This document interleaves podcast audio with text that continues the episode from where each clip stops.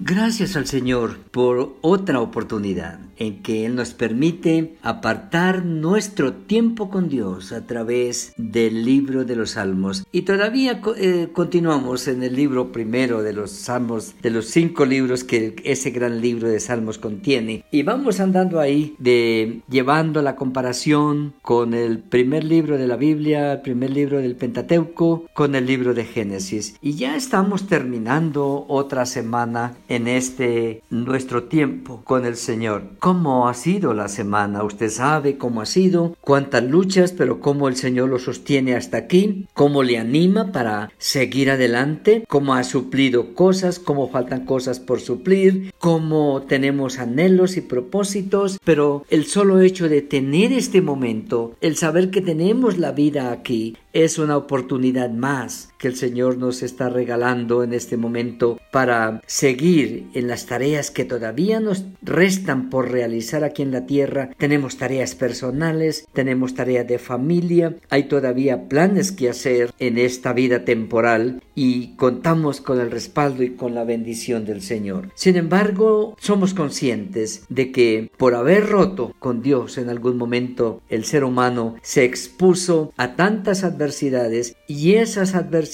fueron cogiendo tanta fuerza que hoy es el mundo es un mundo bien complejo y que la lucha del mundo y las adversidades y las necesidades y las crisis de este mundo no son cotidianas. A todos nos alcanzan de una u de otra manera. Eh, terminando ya prácticamente esta semana en, eh, en, este tema de lo que es el, el libro de los salmos, el primer libro en relación con el Génesis, el salmista David en el Salmo número 13, él está en una situación en que no entiende de pronto podemos estar nosotros en la misma situación. Es decir, ah, no, esto no está claro para mí. Me pregunto, Señor, ¿para qué? ¿Cuál es el propósito? ¿Por qué? ¿Cómo se puede resolver? ¿Es correcto? ¿Es justo? Señor, a veces no comprendo el porqué de tantas cosas que uno tratando de ir en una dirección termina yendo en otra. Y a veces eso fatiga, ah, produce estrés, cansancio,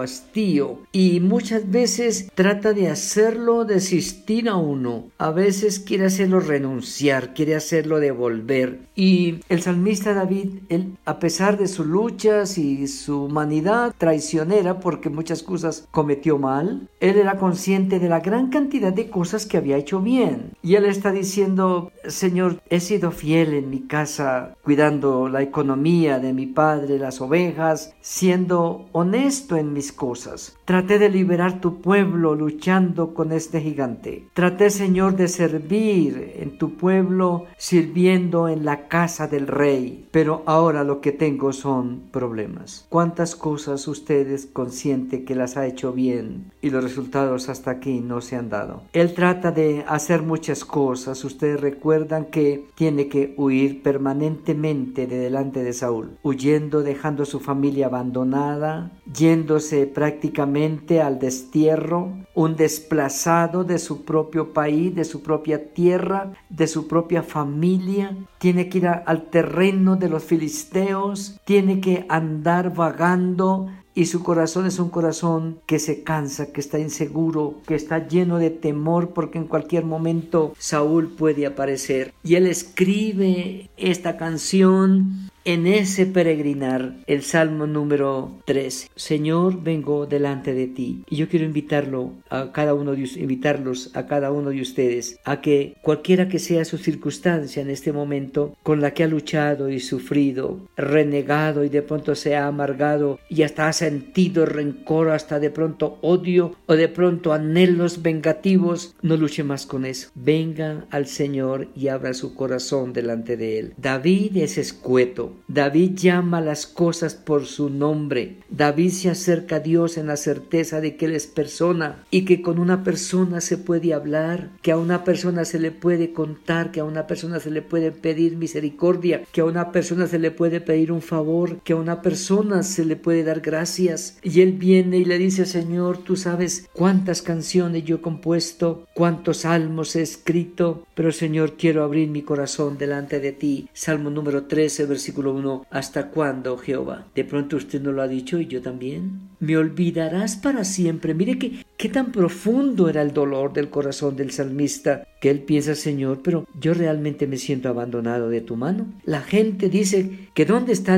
el, Dios mío? Y Señor, hay momentos en que yo digo, Señor, ¿y tú dónde estás? Me olvidarás para siempre. ¿Hasta cuándo esconderás tu rostro de mí? Señor, vengo a ti y quiero mirarte de frente. El Dios que se digna mirarnos es el Dios al que podemos buscar para de frente a Él, con el respeto, pero con la carga, con la esperanza, pero con el dolor, la frustración y la angustia, poderle decir, Señor, yo creo que no puedo más. Señor, no sé qué hacer. No puedo lidiar con esto ¿Hasta cuándo me siento olvidado? Señor, siento que escondes tu rostro de mí. ¿Hasta cuándo pondré consejos en mi alma, con tristezas en mi corazón cada día? ¿Hasta cuándo será enaltecido mi enemigo sobre mí? ¿Hasta cuándo este problema me tendrá en vergüenza? ¿Hasta cuándo este problema me humillará? ¿Hasta cuándo esta situación me hará avergonzar? Él dice, hasta el punto de poner consejos en mi alma. En otras palabras, de hacerme buscar soluciones que no son las mejores. De tocar puertas que se pueden abrir, pero que me conducirán a problemas mayores. A veces tratamos de optar por otras cosas para resolver los problemas, pero el salmista está diciendo, Señor, yo vengo a ti primero. Versículo 3 Mira, respóndeme, oh Jehová, Dios mío. Señor, tú eres mi Dios. Te ruego que me hagas tuyo. ¿Entiende? Tú eres mi Dios. Señor, tómame como tu hijo, como tu heredad, como lo que soy, y trátame como tú tratarías a un hijo. Alumbra mis ojos para que no duerma de muerte, Señor. Parece que esto se arregla con la muerte. No, no, no. El salmista dice, respóndeme, alumbra mis ojos para que yo no muera, para que el enemigo no diga, ¿cuál era la esperanza? Versículo 4. Tanto que se jactaba de su Dios y todo le sale mal. Versículo 5. Yo en tu misericordia he confiado. Mi corazón se alegrará en tu salvación. Cantaré a Jehová porque me ha hecho bien. Cierra el salmo de confesión, de abrir su corazón escuetamente, de derramar su alma delante de Dios porque estoy profundamente desencantado y Señor,